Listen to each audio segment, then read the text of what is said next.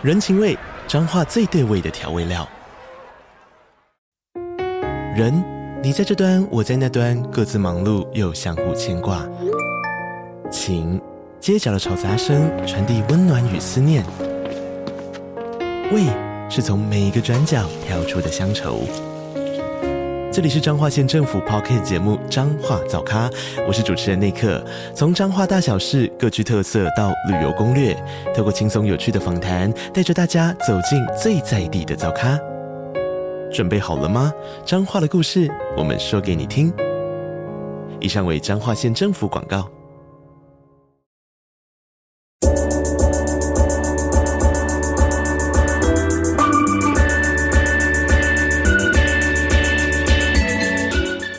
大家好，欢迎收听午后女子会 Afternoon Girls Club。我是雨洁，我是舒雨。我们大概在两周、三周前有聊过社群新宠儿 Threads 吗？嗯，哦，它不是新宠儿啊，就是新生儿。对，因为它最近的那个使用量急剧下降，所以已经没有宠字可言。对，可能没有宠字可言，大家可能才在皇冠上面大概一周、两周就掉下来了。啊、然后这个呃一周、两周的数据啊，可以从。大家每个人的手机里面都看得出来，如果你有下载 Threads 的话，就其实，在 iPhone 手机里面，你可以从自己的电池使用量去看你使用每一个 Apps 的时间。嗯，所以，我们今天想要跟大家聊的主题就是注意力经济这件事情。因为我们在聊 Threads 那一集的时候，其实我跟舒宇就有在看说，我们两个人在一定时间内使用的特定 Apps 的时间这样子，然后就有一些有趣的发现。嗯，没错，在一开始呢，我们就来分享一下。你使用量第一名的 App 是什么？你可以看过去十天的使用量。我过去十天第一名是 Podcast，十六小时又半小时。其实我那时候发现这件事情的时候是惊讶的诶，为什么？可是你本来就知道我很爱听，我知道你很爱听，可是我以为你用最多的会是 IG 或 Twitter。可是因为怎么讲？我觉得 IG 它不是一个可以很长期让我在上面滑的东西。但是因为 Podcast 它一集就是一个多小时，嗯，就是应该怎么讲？我觉得 IG 是可能我点开它的次数会比较多，嗯，但是 Podcast 因为我是那种有始有终，我一整集一定会听完。所以我自己看到这个答案的时候，我是觉得诶还蛮合理的。因为老实讲，我觉得我目前就是对 IG 的感受，就是我会滑大概五下，然后就会把我有兴趣的东西看完，然后接下来的时间我就是看我朋友的现实动态，然后跟去午后女子会的账号再看一些别的节 别的节目的现实动态，然后看完之后我就觉得诶差不多了。因为如果你再继续滑下去，就会是一些陌生人的东西。等一下，你的限时动态是会把所有朋友 PO 的现实动态都看完的状况吗？呃，不会，因为我会就是把我真的生活中可能有在相处或者有在聊天的人都看完，然后或者是我喜欢的品牌啊什么的，我就会把他们看一看。哦哦。然后如果我我立刻，例如说看到了一个是不是很熟悉的品牌，但是我可能因为喜欢他们的作品而追踪的话，我就直接先划掉。嗯。就我也是有点怕被那个怎么讲蚂蚁般的现实动态浪费时间的人。嗯。好，那我的第一名你要猜猜看吗？等一下，我我想一下。呃，我觉得应该是 TikTok 吧，是吗？不是，是 Facebook。这一题我明明有做过，结果我还是做错了。跟你说，我非常爱看 Facebook，但是你看 Facebook 是你会看你已经有追踪的粉砖，还是你也不介意 Facebook 推荐给你一些新东西？嗯，我不介意推荐的新东西，就反正它对我来说是一个资讯吸收的平台。嗯，就很多人可能会觉得 Facebook 上面东西太杂。但是对我来说，Facebook 是我的新闻平台，我就会在，因为我上面有追踪一些新闻粉专，所以我会透过这些新闻粉专去看说最近这几天大家在讨论的事情是什么。可是因为我追踪的新闻粉专的类别又有点太类似，所以我很常会错过一些真的很重要的社会新闻。哦，我跟你讲，我现在觉得我的。FB 有一点推特化，就是他感觉已经有点知道我对什么东西才有兴趣，嗯，所以我现在打开的时候有超多，假如说我今天滑十下好了，大概有百分之五十的内容都是，呃，要不是 Bridgerton 的一些男主角的美照，要不然就是一些什么，呃，很好看的影集的截图，然后反正也是男主角很帅，然后基本上就是有很多那种粉砖，然后会被推播给我，然后另外一部分的话，就会是很多人在写剧评，嗯，然后评说 Netflix 最近有什么好看的，或者最近有哪些韩剧好看。基本上就是这些，所以我前阵子呃很惊讶的发现，某一些我觉得很大的事件，我完全没有被推播到，然后我有点不敢置信。但是我觉得是你先看一下你的 Facebook 使用量是多少，在过去十天之内，在过去十天的话，大概是五小时十三分钟。因为我的使用量是你的大概三倍，嗯，所以我觉得是因为你没有在训练它。哦，就是你用你用比较小的时间，然后你在那个小的时间里面又很密集的看刚刚说到这两个主题，那他就会觉得说，对，你就只对这些主题有兴趣，嗯，就是。以一个就是有一点 Facebook 中毒的人来讲，我每天都很用心的在训练他，说我可能会喜欢什么样的内容，像是那种广告或者我一看就没有兴趣的东西，我是绝对不会给他我的赞的。哦，可是如果是就是我觉得看了很有意义的，就不管是剧评或者是对一些社会评论的观察什么的，我都一定会不仅会按赞，我还给那种心情，还给爱心，或者是觉得这真的是非常棒，哭这样。我跟你讲，我前阵子一直觉得很好笑是。呃，常常会有 FB 跳出来，就是给我一个通知，就说我会成为某一个粉专的头号粉丝，然后我想说，呃，我是吗？我真的是吗？然后后来我就发现，我很常会读完一篇文章不按赞，可是如果我看到一 一篇文章分享珍妮佛罗培兹穿了什么好看的衣服，我就会按赞。嗯，所以他们就会觉得，哦，你一定是超级喜欢看名人穿美衣，所以我就常常会成为那些账号的头号粉丝，然后我觉得很爆笑。我也很常成为某些账号的头号粉丝，他通知会写说你要不要领取你的头号粉丝徽章 嘛？我从来没有领取过，因为我觉得太奇怪，有一些是我。根本就很少在互动的，就我可能只按过他几篇赞吧，然后他就已经说我是头号粉丝。对，我就不知道他们计算那个比例是怎么样子。然后我就想说，如果是你平常很少互动，然后你又会成为头号粉丝的话，你就会觉得有点有点小怪这样。对，我就想说这个殊荣会不会来的太快？很怕被误会。嗯，但跟舒宇很不一样的是，我的 podcast 在过去十天里面。我竟然只有三个小时的收听时间，这这个悬殊我觉得很爆笑哎！你你觉得爆笑的原因是什么？因为我我觉得那个悬殊太大了，然后以至于我会想说，我到底花多少时间听 podcast？你真的花很多时间在听 podcast 啊？就是我好像会默默的没有发现，但是 podcast 的确变成。某种程度上比音乐还要更重要了，在我现在的生活中。嗯嗯嗯。然后我自己觉得，呃，当我想到注意力经济的时候，我会马上想到 podcast 这样的产业，因为它是一个非常需要专注，要不然它其实，因为它也不是音乐，然后它也不是那种爆笑短片，它就是大部分的人都还是会以三三到四十分钟的内容产出嘛，所以变成是说你必须要很愿意去把你的注意力投注在上面，你才会去把 podcast 点开来听。不然，我觉得多数人可能就会觉得，诶，如果我只有十五分钟可以做某件事情的话，我可能就是听听音乐就好了。诶，我觉得我比较不一样是，其实我在听 podcast 的时候，通常是我在运动的时候，就是其实运动是很很有阶段性的嘛，就是譬如说你一个器材会做几分钟，然后你跑步会跑几分钟，嗯，所以我不知道你，但是我通常就会想说，好，那。虽然我这个器材，就我现在健身的用那个重训器材，大概我预计会用十五分钟，但我还是要听 podcast，就算我那一集没有听完也没关系。哦，我自己运动的时候其实也很喜欢听 podcast，但是我的想法是想说，因为我会在健身房跑来跑去大概一个小时，嗯，所以就变成是说我要确定这个事情会花掉。约莫一个小时的时间，我才会愿意把 podcast 点开来听。嗯，但如果我那天是快闪的话，假如说我接下来半个小时就要马上把所有事情做完，然后洗完澡，我就会听音乐。哦，而且我觉得我在听 podcast 还有一个。呃，比较不一样的，跟你可能比较不一样，是我要觉得我现在做的事情是不会影响到我听内容的话，我才会听。嗯，就譬如说像运动，我不用真的去动脑，就是我会很认真的吸收那个内容，所以我会选择 podcast 而不是音乐。然后或者是我在通勤的时候，我就是没有任何其他事情可以做的话，那我也会选择听 podcast。可是我今天只要是有事情在做，就譬如说我在工作，或者是我在我需要思考的话，我就会听音乐。嗯。嗯我觉得我我也蛮接近的，就是怎么讲？如果我在工作的时候还在听 podcast 的话，代表那件事情是偏简单啊。对对对，对，因为如果我真的需要思考，然后又听 podcast 的话，我觉得基本上应该是不可能的，因为不是都说人类其实不能多工嘛。嗯，我我觉得我自己好像也是这样，但是。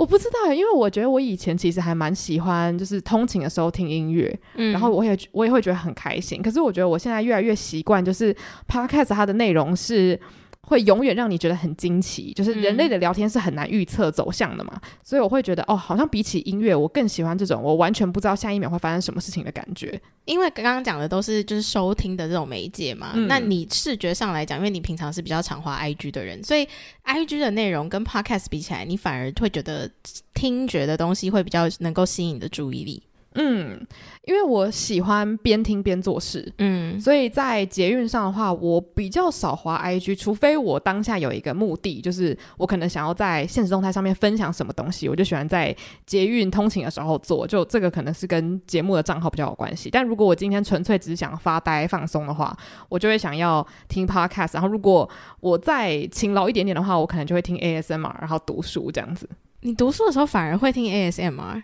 对，因为我觉得这样子的话，就是你身心灵会觉得很舒畅，然后你就可以看书，就会觉得哎，是加成的快乐。嗯，像我手机有一个呃播放清单，然后就是我最爱的 ASMR，然后里面还有搭配很多人会制作那种雨声加打雷什么的，我就把它存起来，然后我就依照我的心情点开，然后看书这样子。嗯。因为我觉得今天这一集之所以会想要聊注意力经济，就是其实我跟舒宇在发现我们彼此最常用的 App 这件事情上面，我就觉得很惊奇是，是哦，舒宇真的很常在听 Podcast，然后因为我们同时又是制作 Podcast 的人嘛，嗯，所以我就想说，对你来说这件事情是不会腻的。就你同时在制作，可是你还会收听，因为我觉得我比较少接触 podcast，有时候我甚至是刻意的不要接触，就是我会觉得如果我太常接触，会不会我的想法或者是我的呃一些想要做的集数会被别人的节目影响，所以我会刻意的不去吸收。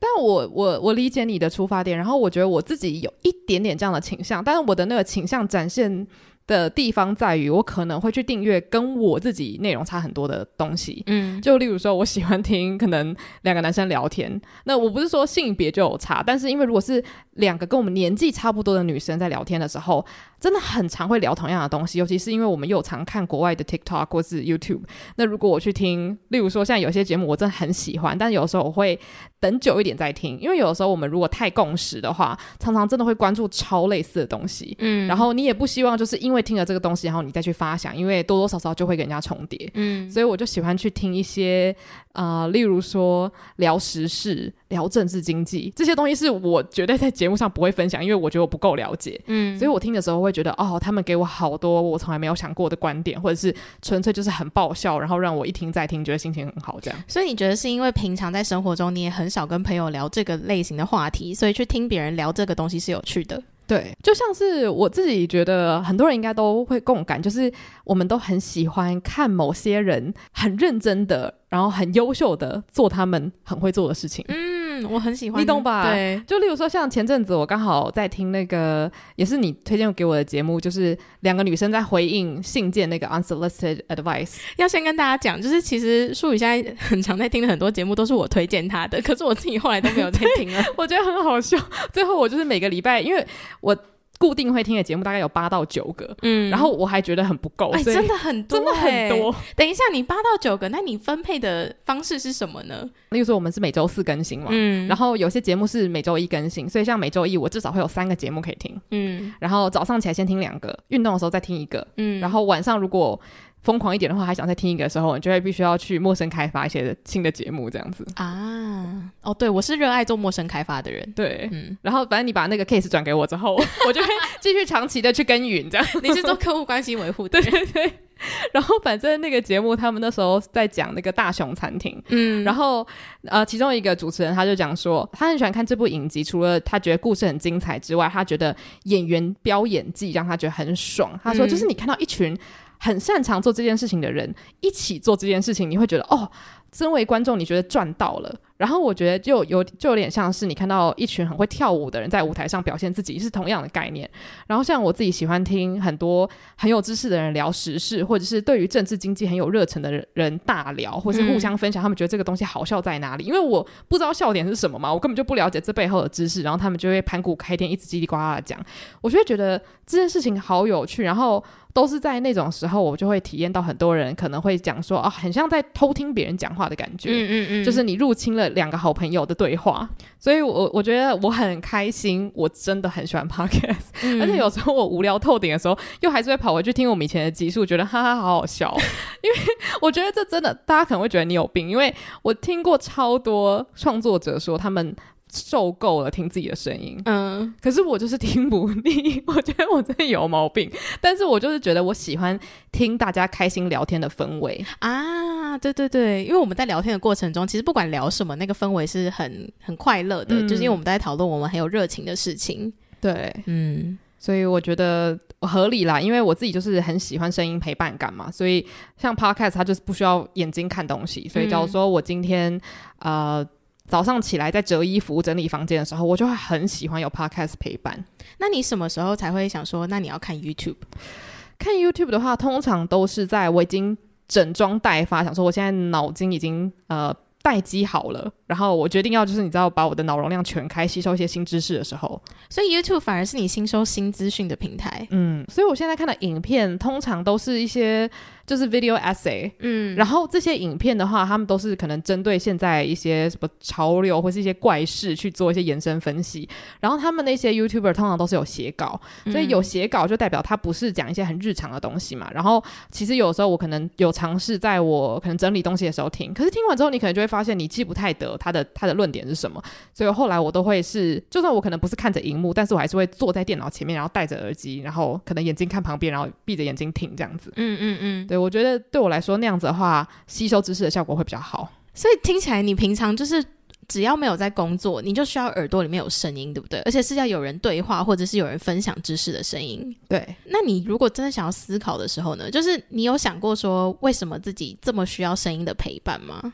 嗯，这是一个非常好的问题。然后，其实我近期有在想要好好处理这件事情，因为就像是我。前阵子有读到一本书，然后反正那本书它是在教人怎么变得比较有创意，这样，它就是算是一本呃通用给所有对于创作这件事情有兴趣的人可以读的。然后他甚至是讲说，所有人类都应该要就是读这本书，因为每个人都有创作的能力。那总之这本书它的名叫《The Artist Way》，然后它里面就有讲说，哦，你每天早上要书写一些晨间的想法，这样子有点像是对你的日记倒垃圾。然后我那时候就有发现，这个时候你通常是不会去听任何音乐，当然你要听也是可以，不会因为你听了音乐就写不出东西嘛。可是当你在听音乐的时候，你的情绪可能会被音乐给改变。例如说，你听一首快歌，你就会变得很嗨，然后你可能就会开始。例如说，觉得哦，今天会变成一个很美好的一天。可是，在变开心的同时，你可能会忘记脑袋深处本来你在烦恼一件事情。那最后，你这这个音乐听完了五个小时过后，你可能又在继续烦恼同一件事情。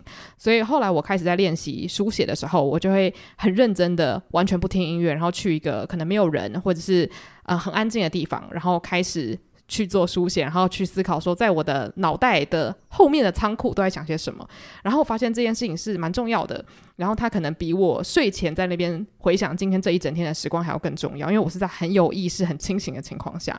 所以我就开始练习说，哦，我需要把更多的时间挪给像这样子的时光，就是完全没有任何外力干扰，然后我可以完全的去。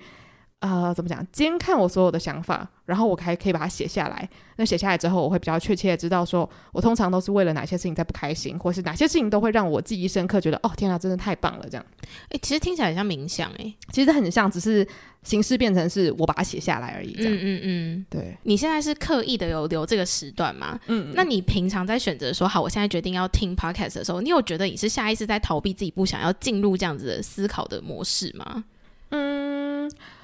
我自己觉得，与其说是逃避，不如说，我觉得 podcast 可能比我的想法更有趣。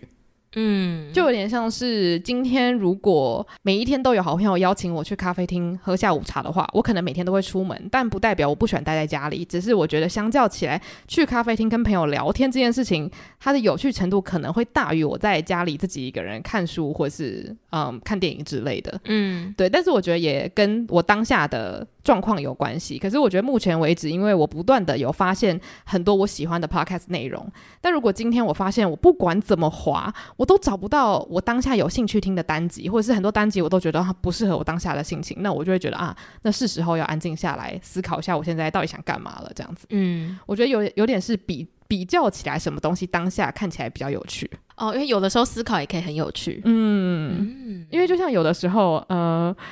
我觉得通常我会很兴奋，想说我现在要很多安静时间，我要来写东西的时候，都是我可能被某一件事情激怒，或是我突然感受到了一个我从来没有感受过的情绪。我就会觉得，哦，我要我要好好思考一下，我为什么会有这样的情绪？他可能是需要花一点时间，他不是很直观的觉得，哦，我很饿，所以我生气了之类的。那我觉得这种时候，他会是比较让我有意识的知道，说我需要花时间来理清楚我的情绪。但很多时候，可能是因为外面的世界都太有趣了，我就会觉得，哦，没关系，这些东西都可以再缓缓，再等等这样。好，那因为我们现在是在聊注意力经济嘛，那在没有 podcast 之前，你觉得你的注意力是怎么被分配的？我的注意力哦，我觉得好像以前我很常看 YouTube 来分散我的注意力，嗯，然后再来就是看书，嗯，而且我以前看书的时候很常听音乐，嗯，对，但是我觉得我现在反而会觉得听音乐它是一项活动，它不能够跟别的活动搭在一起，要不然就是如果我听到某些音乐的话，我就会想要跳舞。就是可能就是只是动一动身体这样子，但是我自己很常会在工作的时候避免听音乐，就是因为我每次只要听音乐，我就会唱歌跳舞。嗯，然后我觉得这就是为什么我觉得音乐它是一个分开的活动，就是它没办法当做一个配乐。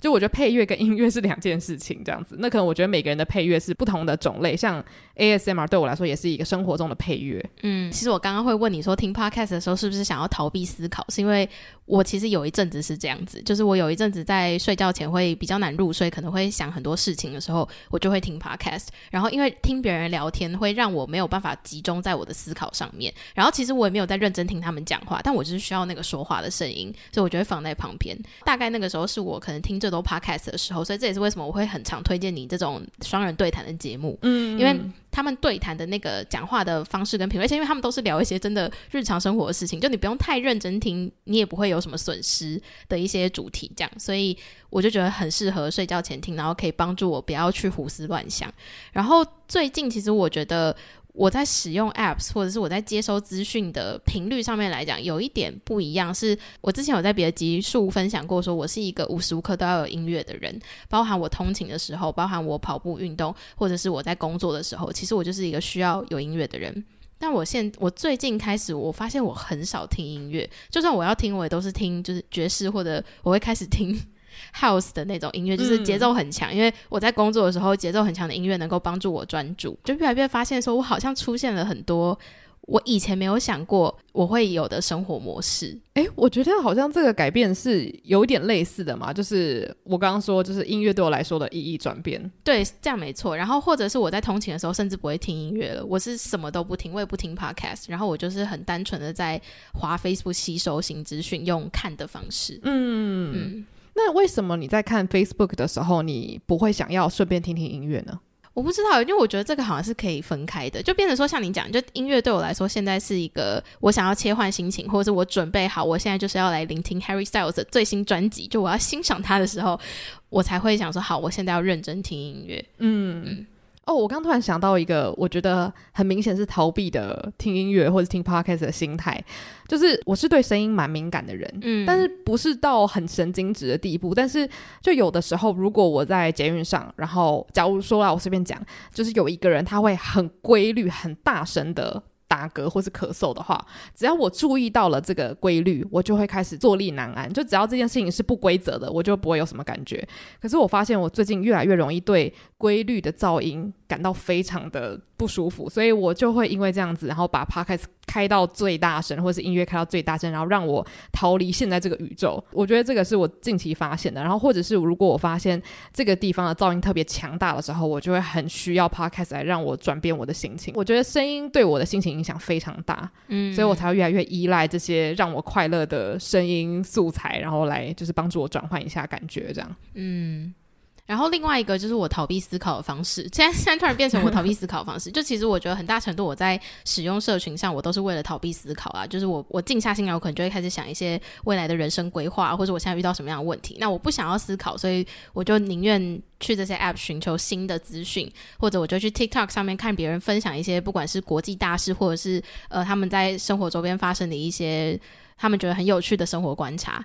我就会透过。看别人如何去分析他们的烦恼，然后用此去缓解我的焦虑。嗯，嗯，所以你不会因为看到别人。呃，假如说为了某件事情做了多少努力而觉得，哎，天哪，我怎么没有这么做？这样有时候还是会被激励到啊，因为必须说，就是你花这么多时间在这些平台上，所以这些平台它某程度很了解你的个性，或是你现在在乎的东西，你烦恼的东西是什么？因为你越在乎，你就越想要去吸收那样的资讯嘛。那在这样的情况下，你一定会找到很多同样跟你有很类似烦恼的人，所以看他们分析他们自己的烦恼，看他们如何去解决，如何设定目标，当然是对我来说很有激励的。只是在吸收那些激励的同时，就是我也会把自己变得很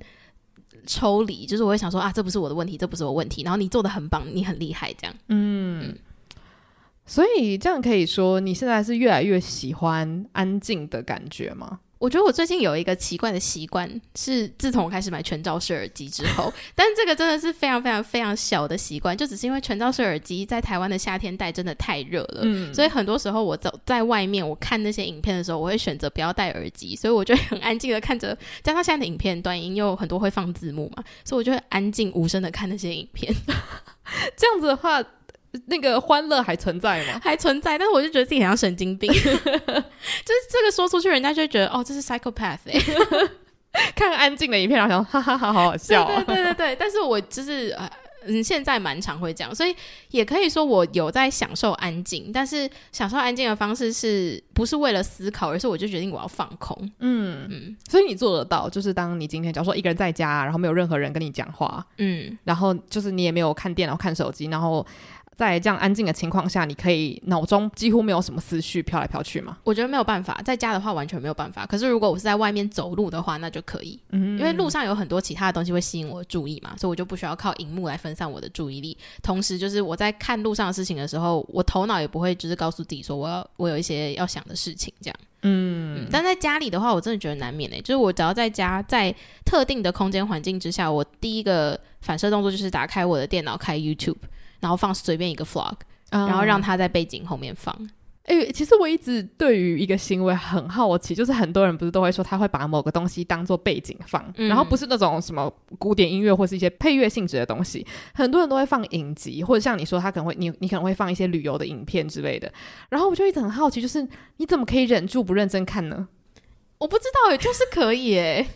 而且我每次只要听到很多人说他会把六人行当做背景，我想说。你到底怎么可以做到，就是不认真去看他们在演些什么东西？那就是因为你已经看过很多次啦，就是这样的前提，一定就是那个东西是你看过很多次的，你才会这样做。而且通常是会发生在你自己一个人住的时候，因为你自己一个人住，你又不希望家里太安静，但是你又没有真的就是想要花你的时间、花你的注意力在影集上面的话，你还是会选一个你已经看过很多次的，然后你知道就是这个声音对你来说是熟悉的，让它充斥在这个环境里面。嗯。这可能就有点接近之前我们在讲一些，就是一些爵士音乐，然后它后面会放一些人声聊天的感觉嘛，嗯、就是感觉很像是你熟悉的朋友在你旁边聊聊天这样子。嗯，好吧，因为我自己没试过，然后我就一直想不到有没有任何东西是我已经看到，我不会再注意他们在演些什么。嗯，我觉得可能看不够多次这样啊。可是我觉得到现在这个阶段，我好像还在努力，就是不要让自己。一个同一个时间接触太多不同的媒体，嗯，就因为我还有个坏习惯，就是譬如说我在看 YouTube，就是因为我的 YouTube 很常会看的就是别人的 Vlog，然后通常 Vlog 就是他总是会有一些什么走路的镜头之类的，我就开始划手机，然后等到那个镜头他开始说话，我就会再哦继续看他这样，就我好像已经太习惯，我需要充斥自己无时无刻都至少有一个东西可以吸引我的注意力这样，嗯。嗯我觉得我自己其实有发现，就是手机太好达成这件事情了。嗯、你在看 IG 的时候，你可以随便听音乐，然后音乐听完再去听 Podcast，然后如果觉得听一听无聊，你还可以再切换到 YouTube，然后再手机锁起来，然后锁一锁，有兴趣的再打开，然后滑滑 TikTok 什么的。我就觉得这件事情很可怕，是它让你转换完全不需要任何的努力。嗯嗯。然后我觉得我现在有在练习，就是让很多事情都安静进行。像我们之前讲的，就是上厕所或是洗澡的时候，就不要带手机进去了。嗯，因为当你带手机进去的时候，它就会把你这个时间拉长。嗯，但我不我不见得觉得你花很多时间洗澡是不对的。但我觉得如果你是为了要吸收内容而让你洗澡时间变长的时候，有点喧宾夺主，就是你可能也不能好好的享受洗澡这个过程，然后你反而会想说，诶，刚刚他们在讲什么？我会觉得说。这对我喜欢的内容来说，我没办法全心全意的去享受它。然后这件事情它的阻力其实很高，但我觉得对我来说，如果我一直不去享受安静的话，我会越来越没办法在没有手机或是电脑的情况下，好好的专心做事情。会不会其实我们最需要的就是走出户外啊？其实听到这边的人想说，哎，你们需要的就是去爬山。是啦，是，嗯。但你知道，老实讲。就算是爬山，我自己最理想的爬山行程都有，就是听 Podcast 这件事情。天哪，我觉得，哎、我觉得我可能不会，哎，我可能就会想说，我要安静爬山。我不知道，因为像我我我突然想到，我之前去巴斯的时候，它有一个很很短的，不能说山路，但反正它就是一个很陡的步道啦。然后走上去之后，你就可以俯瞰。然后因为我那时候是一个人，然后它很斜，所以我当下就是边听音乐边听 podcast。然后甚至如果是太安静的 podcast，我会觉得你你激励不了我，我快累死了。哦，因为你需要激励。对对对。嗯、但我觉得，如果今天你是跟别人一起去爬山的话，那就会是一个很健康的活动，因为你们两个可能会互相抱怨、互相激励，然后一起爬上去。爬上去之后再聊聊天，嗯，然后。然后就是你知道一起拍照留念什么的，我会觉得这些行为可能就会让你很无痛的发现，哦，原来没有手机我也可以活得很好。但是自己一个人的时候，你就会好需要有一个假装是人的东西来给你一些陪伴哦。而且我想到，就是为什么对于手机这些 app 啊，他们可以如此的快速抓住我的注意力，就是因为现在每一个东西都很短，嗯，就它就会让我觉得说，对我现在只有五分钟，那我可以划一下 TikTok，我可以看一下 Facebook，因为我 Facebook 可以选择我什么时候要暂停退出嘛。可是如果我今天要看书，我今天选择要看一部电影，那我就必须要空下一个很完整的时间。如果是看书好，因为我最近真的比较。很久很久没有认真坐下来看书，我自己心里面就发现是，我每次要打开一本书之前，我都会跟自己说，我等一下会有空闲三个小时以上的时间嘛？如果没有的话，那我不要看书好了。嗯，但我会觉得很可惜，因为我就会觉得书我一定要留一个超长的时间，然后因为这个我预留了超长的时间之后，我就觉得说，那我没有办法看书诶、欸，我没有准备好，然后我就一直错过可以看书的时间。我觉得很多人对于就是电影跟书的想法都偏神圣，然后我我喜欢这个想法。例如说，很多人应该是不能接受一部电影断断续续的，甚至以前假如说高中老师给我们看电影，然后他如果不五分钟就要停下来跟我们讲解的话，我会有的时候气到想要跳起来跟老师说不要再暂停了这样子。哦，我最不理解的就是到底为什么？你就让我看完，我们最后再再看那个剧照讲解是会怎么样？我跟你讲，因为老师就很怕你错过了这个。点之后呢，你就会没有办法理解他后续说的事情，但那就不是看电影了。我只能说，因为老师本人可能已经看过七八十次，所以他就觉得说，来来来，同学们这边很重要。可是第一次看的人，他根本还没有看到结尾，他也不知道这个东西重要在哪里。对，反正这个超题外话。但是我以前真的会为了这件事情气到不行，嗯，就会觉得你剥夺了我享用这个影片的一个一个美好时光，这样。哎、欸，你对你说到一个重点，我没有想过，就是其实看电影对我来说是神圣的这件事情、欸，哎。因为我也很讨厌看电影被切断，嗯嗯，所以我觉得很多人就是因为这样，他可能很久没看电影，因为他知道他可能没有那个心思，两个小时都不去想别的事情。哦，对，或者是如果我等一下知道说我半小时就要出门了什么的，我可能就会不想要去看书，因为如果这本书我很期待的话，我不会只想要花十分钟看一看，然后就关起来。嗯，那除非它是什么工具书，可以看一小章就关起来这样子。所以我觉得。这也代表大家其实是重视这些事情的，但也因为它太神圣了，以至于你就一直不能开始。尤其是如果你生活中有很多忙碌的事情，或者是你一直想到你有下一个计划，你有很多待办事项的话，嗯，所以我觉得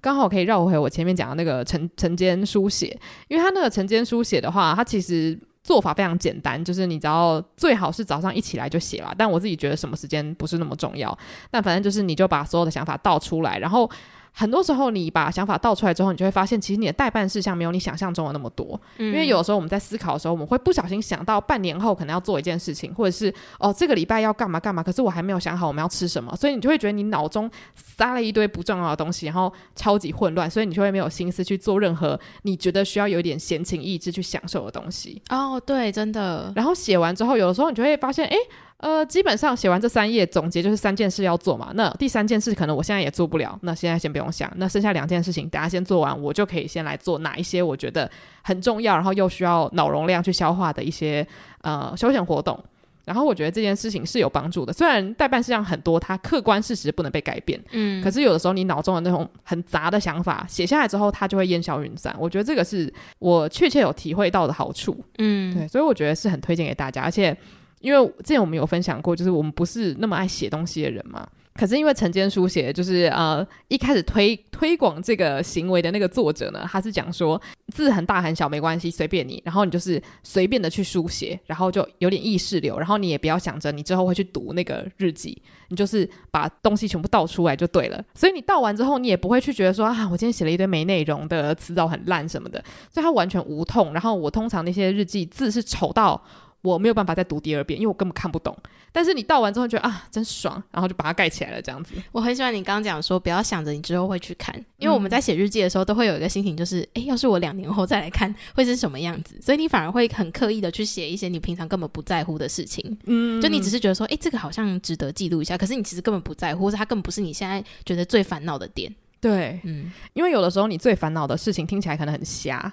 或是可能你当下想要说的是，哦，昨天滑到一个就是 IG，然后我看到我朋友去美国玩，好嫉妒哦。然后，但是如果你想说你两年后会再回去看这个呃日记的话，你可能会想说，我不想要看到我写这些就是鸡毛蒜皮的事情，搞不好我根本就不记得那个贴文了。嗯。可是如果你写日记的目的只是为了要抒发。当下那一秒的心情，那那个东西到底是不是很鸡毛蒜皮？其实没有那么重要，对，所以我，我真蛮推荐给大家。就如果你觉得你的注意力很长不集中的话，我觉得有的时候原因小小部分可能是出在。你要想的事情太多了，嗯，然后当下能够解决的东西又太少，嗯。嗯，而且我觉得有时候就是在，因为既然都说它是书写了嘛，我就会觉得说，那它是要是一个有架构的东西。可是照你刚刚讲的话，就是我可以只写一些关键字，嗯，我就是好饿，嗯，披萨什么的，就真的很意识流也没有关系，嗯。但我刚刚又想到一个，就是因为像书写这种东西，它算是你的个人产出嘛，所以其实要避免自己过度沉溺在这种抓走你注意力的 App 上面的话，就是你要做一些产出的行为。行为，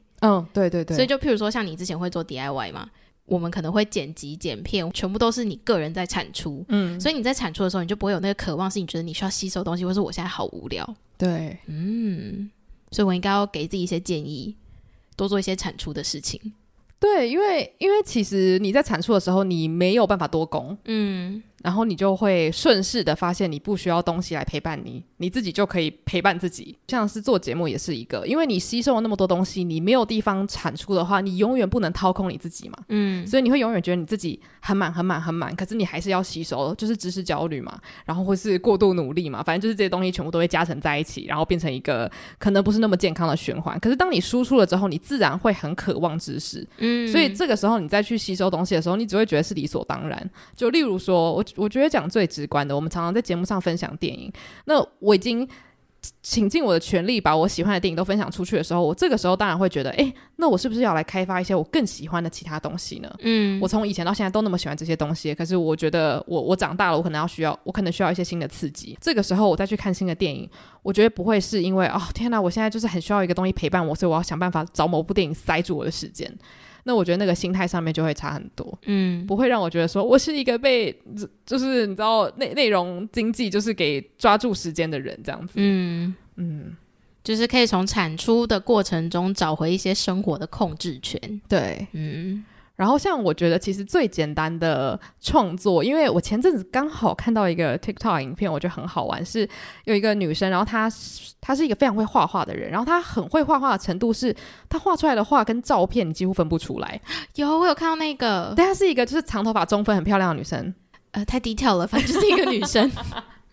反正好，你有看过的话，那我我跟大家讲一下。总之就是因为她很会画画，但是因为她的绘画技巧是好到她会很完。完美主义的去要求自己一定要画到跟照片一模一样，所以他最后压力就很大，因为就变成是说你一定要 follow 很多很多的教条来确保你的东西讲的会跟照片是一模一样的。然后他就觉得自己是一个有艺术天分可是没有创意的人，因为他创作出来的东西就是已经存在的图片。然后他就一直觉得哦，所以我是一个没有创意，但是我能画。然后他后来就读了一本书来，就是教导可能就是很多觉得自己没有创意的人该怎么样去拥有创意，或是知道自己其实本来就是一个能够创做的人，然后反正在那本书里面呢，他就是讲说，其实拥有一个新的想法就是一种创作，你不用去想说，哦，我要去创作一个新的雕塑，我才是一个创作者这样子。所以对于那个艺术家来讲，这件事情就已经足够让他开始相信自己能够创作些什么。然后我觉得那个想法是很棒的，因为你跟朋友讲话的时候，你当然不可能是去朗读一本小说吧，你一定都是产出一些全新的文字、全新的想法、全新的故事，这个就是一种创作。然后。跟朋友聊天就是一种掏空自己很好的方法。嗯，你掏空完之后，你就可以有新的想法流进来了。嗯，你那时候看那个影片的时候，是他是这样讲没错吧？是。然后我那时候看完的一个呃最直观的心得是，我以前一直把创作跟创意是很直接绑在一起的。可是他讲完之后，才让我意识到说，诶，这两个东西它是可以脱钩的。就是你如果去想雕塑家，或者是做譬如说碗盘的人好了。碗盘是他发明的吗？不是。嗯。那他的创意是什么呢？他是真的创作那个碗盘的人，那个物品就是被他创作出来的，所以你不能说他在做的事情是不包含这个 create 的过程的。嗯嗯。所以我就觉得，我以前常常会把自己跟呃，就是创作跟创意这件事情绑在一起的话，你就很容易陷入一种就是，天哪，我在做别人做过的事情，我现在做的东西真的有价值吗？我觉得很多人对创意的想法是很严格的。就例如说，我今天唱一首歌，如果我今天这个曲风已经有三千万人都在唱的话，我就会觉得我是一个没有创意的人。嗯。可是至少这个曲风里面没有人写出跟我一样的歌词，用跟我一样的嗓音唱出这样的歌。嗯。那其实严格来说，这整件事情是一个全新的东西，那它就是一个有创意的作品。但我觉得就是因为大家其实是很严格看待这件事情的，那就很多人是没办法说哦，我是一个艺术家，因为他们可能觉得艺术家必须要带有某种。划时代的创意在里面，这样。然后我那时候看到那个画家他在分享这个想法的时候，我就突然觉得，哦，我没有想过他不是一个有创意的人呢。因为我觉得创作出跟照片几乎相似的油画，其实就是一种很很酷的创作方式嘛。那或者是说他在网络上分享这个 TikTok 影片，他也在创作，他也在分享一个从来没有人有过的经验，搭配上他读到了一本新的书的心得。我觉得如果你这样去看的话，其实各种事情它都是一种创作，不需要去想说，啊，我今天要来开一个 IG 账号，然后来分享一些很很厉害的图什么的，那才是一种创作。嗯，所以这样的话，变得你要开始的那个成本非常的低。对，其实就是。你可以随便找一个人聊天，这、就是一种创作。但就是因为在聊天的过程中，像你说的，你一定会有某程度的掏空，所以你就会觉得需要吸收新的东西。嗯，所以这也是为什么其实注意力经济这些 apps 还是它存在的必要啊，因为它就是可给我们很多不同新的想法，然后让我们想要在跟朋友聊天的过程中跟他们分享，又或者是像我们来做节目的时候会跟大家分享我们最近发现到的一些现象之类的。嗯嗯，所以因为像以前我常常会觉得，就是很多人会给建议说，哦，希望大家呢可以尝试经营自媒体。然后我就会一直很困惑，想说，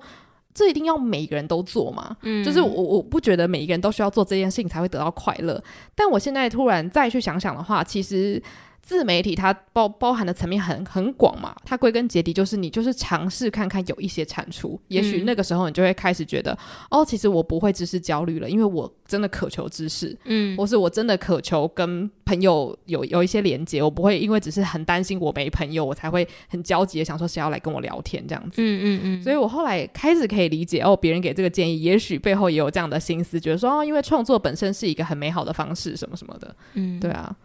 我觉得其实是好的啦，因为现在很多人讲到注意力经济，可能会讲说，哦，好像这个东西。呃，有在危害我们的生活啊，或是让我们变得，你知道，更更不能专注啊，或是更没有办法去好好把一件事情做好什么的。因为我觉得还有一点是，你今天接触这些注意力经济的 apps，你到底是为了打发时间，还是你是为了受到启发？嗯，就是如果你是带着两种不一样的角度去接触它的话，那你获得最后获得的东西就很不一样嘛。如果你只是为了打发时间，那你一定就不会很认真的去看里面的内容，就不会像你一样，就是你看到了一个有启发的内容，你再去衍生说，那你觉得创作对你来说是什么？所以，如果你今天是带着一个你希望受启发的心情去接触的话，那它背后能够牵引到的很多东西是，我觉得相对可以控制，而且你会觉得有收获的。嗯嗯。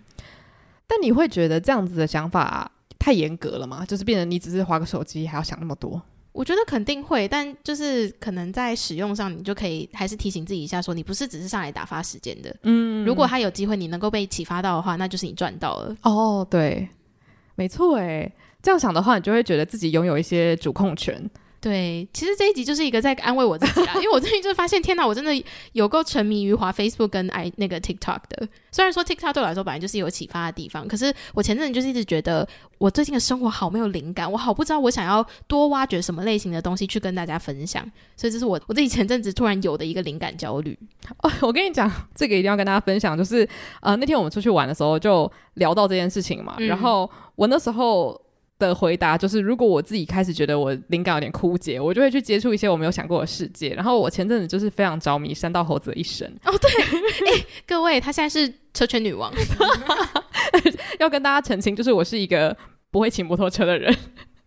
山道猴子要气死，但反正就是因为山道猴子的一生，他在讲的族群跟他在讲的领域是我几乎零呃零知识的一个一块东西嘛，嗯，所以我在看的时候，我就每个东西都觉得好吸引人，然后想说，哎，他们怎么会做出这些事情？作者到底在想什么？反正就一切的一切都让我觉得很兴奋。然后我觉得你灵感枯竭的时候，你就是要寻找一个让你觉得兴奋的东西。嗯，那我当时看山道猴子的一生的影片，我也没想太多，就是我弟推荐给我，我想说什么东西我来看看，可是。当我在接触这些东西的时候，我感受到了前所未有的快乐。应该是说不讲快乐，因为它是一个悲伤的故事。但是我觉得我自己的那个兴奋之情，让我觉得很快乐。我想说啊，天哪，一个图文故事可以让我这样子全心投入，这真是一件美妙的创作。这样。而且因为我称她为车圈女王，是因为我那时候还没有看《山道猴子》的时候，我就来问她说：“哎，你有看过吗？”她就跟我分享一些《山道猴子》她看完的心得。她就开始越讲越深，然后开始讲到很说：“你知道那个车圈啊，他们就怎么怎么讲。”而且还有人就是他做了一个什么车祸影片，然后他们就怎么样，就讲的好像他曾经发生过，他就是这个 community 的一份子。然后我就想说：“你怎么那么了解？”他就说：“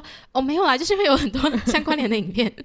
我看了很多，我就想说，天哪，你真的是一个会掉进兔子洞的人呢。嗯，对，嗯，就有点像是前面我们讲喜欢的电影嘛。然后，如果你发现里面有一个演员你很喜欢，你就会开始去寻找一些他的什么冷知识啊，他以前演过什么片啊，跟谁交往过啊，反正就是把他以前全部挖出来，然后就会觉得。我现在又了解了一个人，我好开心。可是说实在的，我真的很享受这种挖掘无用知识的感觉。嗯，就是这些无用知识，它就是填满我的生活，让我觉得 我就是要知道这些没有人知道的冷知识，然后我自己知道就好。嗯嗯，所以我推荐大家，如果你现在觉得人生因为无聊不知道干嘛的话，就是去挖掘一些冷知识，或是你可以去看山道猴子的一生，它是一个很大的洞，你可以跳进去好好的游泳一下，这样子。嗯，对，也欢迎大家可以分享一下。你使用第一名的 App 到底是什么？哎，我很好奇，有没有人使用第一名的 App 会是电话啊？对，你说，哎，手机的功能已经完全失去了。哎，对，没有人在讲电话，哎，大家可能会用 Line 通话啦。哦，对，哦，而且我觉得有一个有趣的现象是，你有发现我们那时候在国外的时候，他们还是很习惯用电话或是 FaceTime 吗？嗯，然后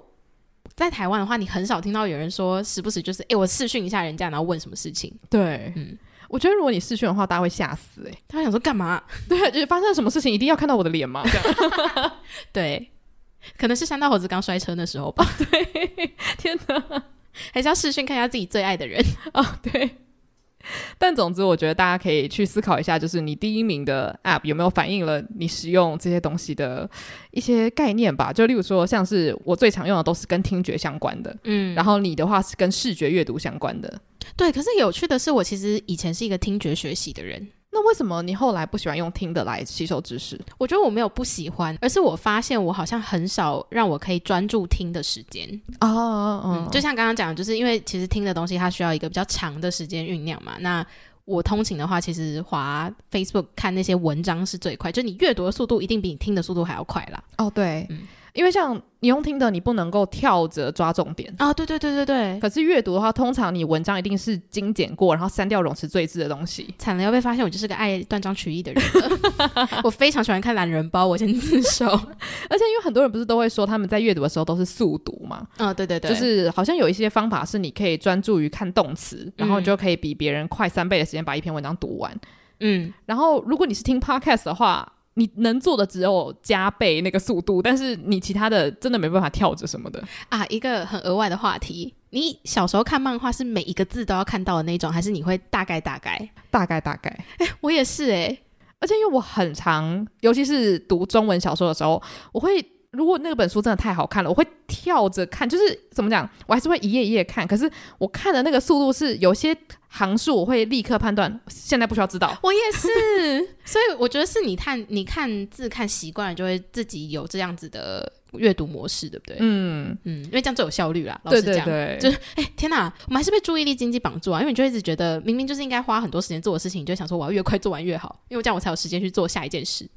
好像也是，可是我觉得我小时候的话，我会觉得是我对那本书的恭维。你说认真看每一个字，没有没有，就如果我今天看的特别快，反正有两种可能。一一一种可能可能是我觉得它没有那么好看，我只想知道结局哦。Oh. 然后一种可能是太好看了，我必须知道结局哦。这、oh, 我我要看很快，这样。对对对。哦，因为我我刚刚会想到那个漫画的事情，就是我小时候看漫画，我都是那种会看个大概大概，然后就自己看完之后还觉得说哇，这是一本好看的漫画。然后当就是看的很认真的人来跟我说，诶，你有看到那个第几页那个小框框里面的字？然后他说什么有够好笑的吗？我就说哈，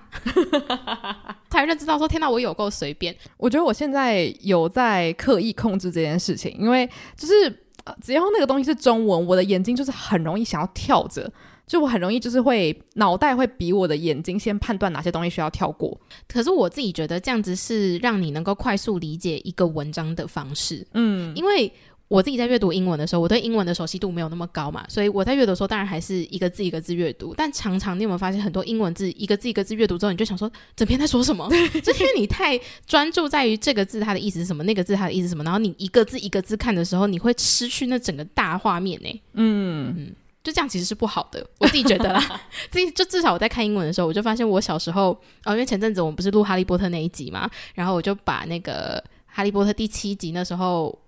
我买的是原文书，就是它刚上架，我就想要知道，那我还夸下海口说我一定看得完，但至今还没有看完哦。然后我那天就是重翻了一下，就发现说我好多字我都会标起来说这是什么意思，然后才会继续，就是可能后面才有其他阅读痕迹。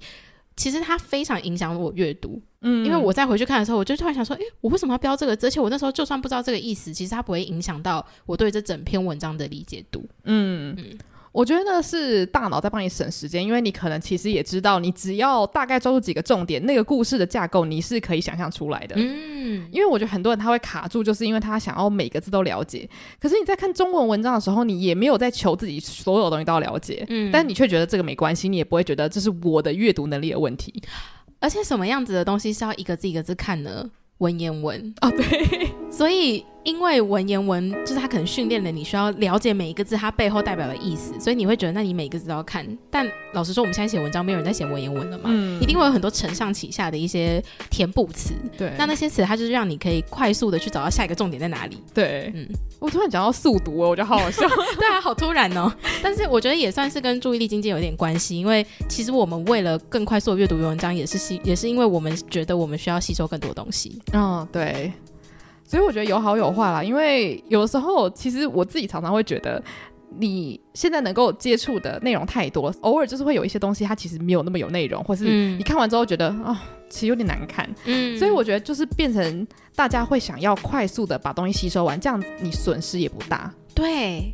我们开始很不想要看没有用的东西，嗯，可是你怎么判断还没有用？就你还是要看完它吗？对，你还是要花一点时间在上面啦。对。嗯我不见得觉得这东西很好，但我觉得这就是一个会发生的事情。因为以前可能你真的要超级超级厉害的人，你要挤破怎么几千人你才出一本书。嗯，但现在能够出书的人变得越来越多了，那你就会想说，嗯，到底哪一个人才是最合我胃口那个作家呢？你判断不出来，你无从得知，你一定要把那本书看完，你才会有个答案嘛。对，我就不就是不要讲书啦。你说社群平台的贴文也是，就像是他们现在演算法很喜欢推我们一堆我们更不认识的人，那、嗯、你还是要把那个贴文看完，你才会知道说，哎，我要不要选择追踪，或是我现在就要解决它。对 对，没错，嗯，对，所以我觉得讲到注意力，其实有很多东西可以聊，而且我觉得其实速读它是一个，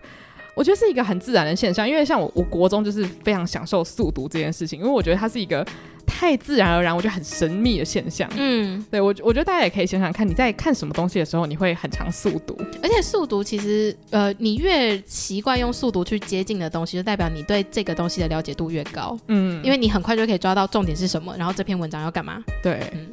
对，希望大家可以多多跟我们分享你的第一名使用 App 是什么。